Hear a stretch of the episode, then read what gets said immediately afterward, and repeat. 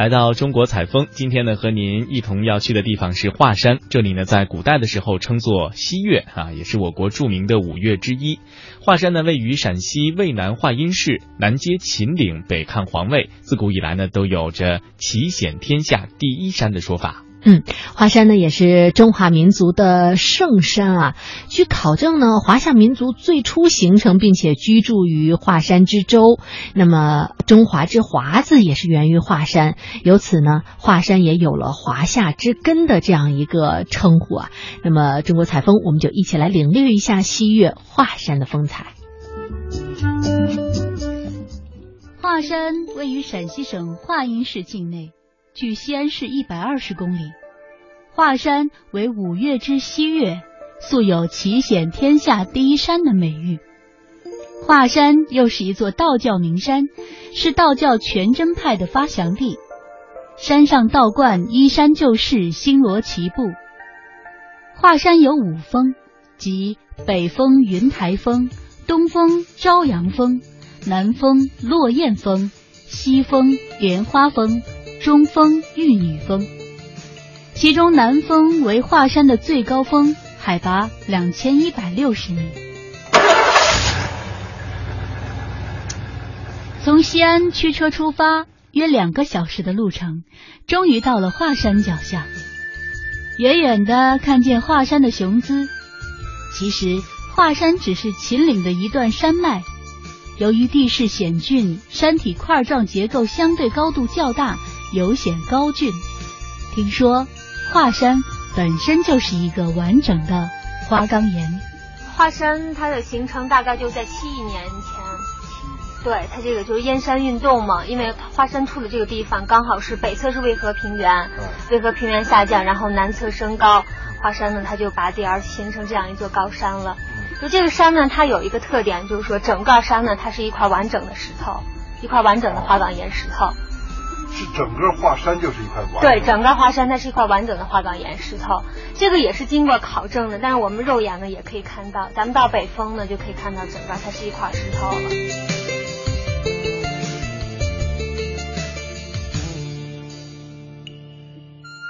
自古华山一条道的历史，在改革开放的今天已经被打破，不过当年的台阶依旧依稀可见。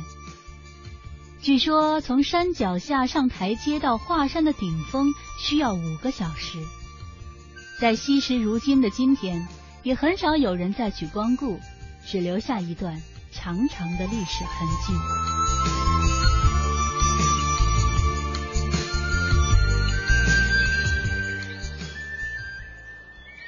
开始登山了，刚到千尺冲。还没走三五十米的路程，前面的路已让我感到胆怯。这也是华山的一段著名险道，开凿于悬崖峭壁上，直立坚韧，气象森然，被许多人视为畏土。与其说是路，不如说是就地取材，以山在岩石上凿出来的一条迂回曲折的阳道。一条手腕粗的铁链条挂在几个一米左右高的铁桩上，算是护栏。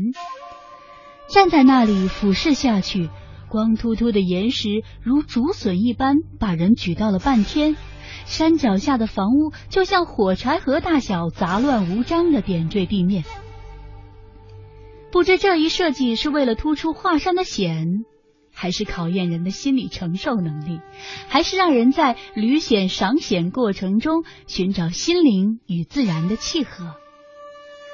如果把沿途都加固封闭，就像长城的城墙，可能又是另外一种感觉。在登山的过程当中，你会听到尖叫声不断，甚至可以看到女孩子的眼泪。听众朋友。我们现在呢是呃跟随着我们的导游小姐呢，已经到了这个呃这叫什么？刚过了御道，呃过了她刚才介绍的有一个第一个比较险的地方，就是那个石梯啊，它的这那个梯子和这个地平线基本上是我觉得接近于九十度，得有八十多度。他说这险的更陡的梯子还在后头呢，所以我们要再再加一把劲儿，确实是比较累。听介绍呢，我们现在才走了有五分之一的路，哈，唉在前面的苍龙岭上，曾经发生过唐朝韩愈下山未险投书求救的故事。据史书的记载，韩愈是骑着岭上山的，但下山时不敢下来，急得大哭，于是便写了一封书信投下山去而获救。于是现在留下了韩愈投书处，可见华山当时无路的险峻。而今天却吸引着更多好奇的人和冒险的人来攀登。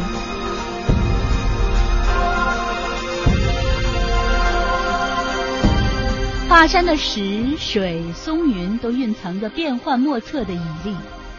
华山是中华文明的宝库，素有“空中书法艺术长廊”之称，同时也是久负盛名的道教圣地。咱们现在到了它这个北风饭店呢，它在以前呢也是一个道观，叫真武宫，就是里边呢供奉的那个镇守西岳的那个真武大帝。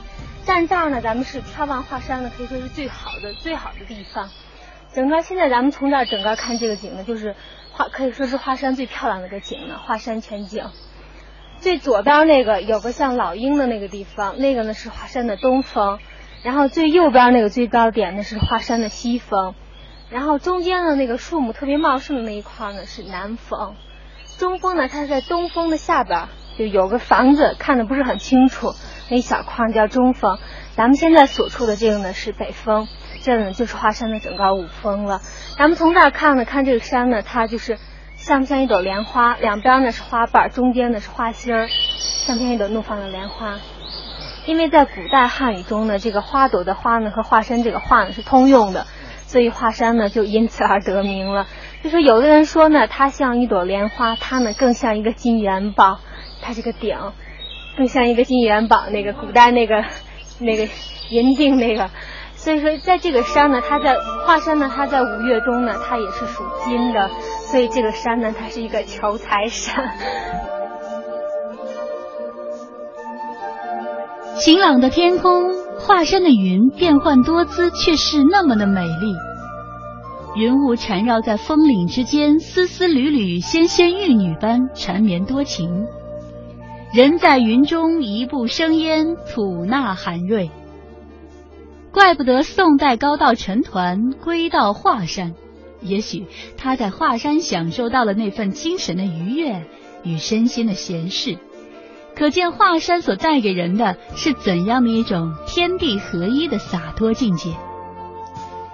唐朝诗人王维的《画月》说：“西岳出浮云，积翠在太清。连天凝黛色，百里遥清明。”可见华山云雾露出的峥嵘。此刻的我似乎忘记了尘嚣的凡俗，忘记了心事的冗杂，心灵和谐。而又舒展。咱们现在所站的这个位置呢，是我们站到北风向东北方向看。如果在天气特别好，就雨过天晴的天气特别好的情况下呢，可以看到这个黄河、渭河、洛河三河交汇的地方。我们一起上山的几个人，有的还没有步行几百米就放弃了。我还是强忍着自己，心想。能上多远算多远吧。从五云峰前行到达金锁关，也就是去东峰、西峰和南峰的交叉路口。金锁关两边的铁链上挂满了各色的金锁，有连心锁、平安锁、富贵锁等等，寄托着人的美好心灵和愿望。按照当地的习惯，我买了一把平安锁，紧紧的攥在手里。我暗示自己。到了华山最高处，把这平安锁锁在那里。走了一个小时后，山越来越陡峭，路似乎越来越狭窄，两个人让路都要侧着身体，人似乎比刚上山时又少了些。这边这个呢，就是自古华山一条道，最古老的那个华山一条道，它呢从下边这个玉泉院开始。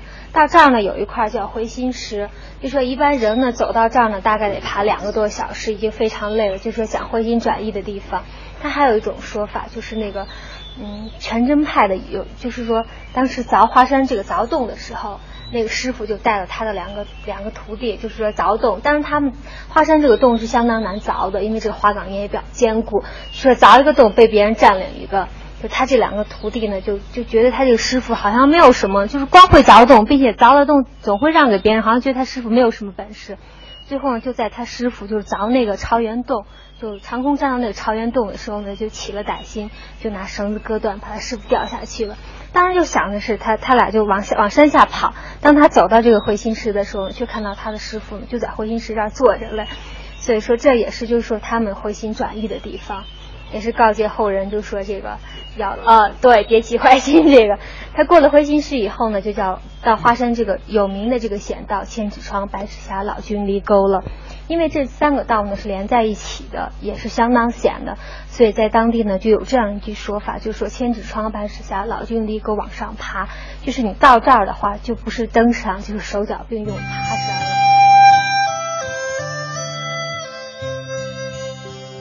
尽管是晴朗的初夏，感觉特别凉爽，甚至有股寒风间断袭击。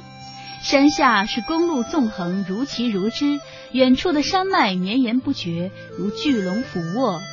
抬头看不到山顶，只听到鸟叫声。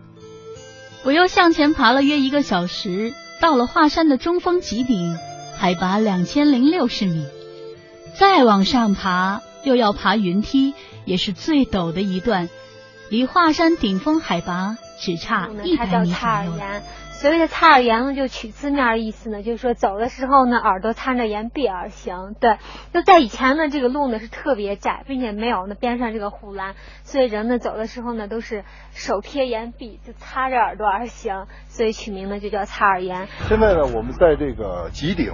然后我们看到，在极顶的这个顶上啊，有一个大概直径有一公尺多的这样一个接近圆形的这样一个水池子。这个水池子有什么讲究吗？我们要听听小张怎么说。呃，这个池子呢，它也被称为华山的奇谜了。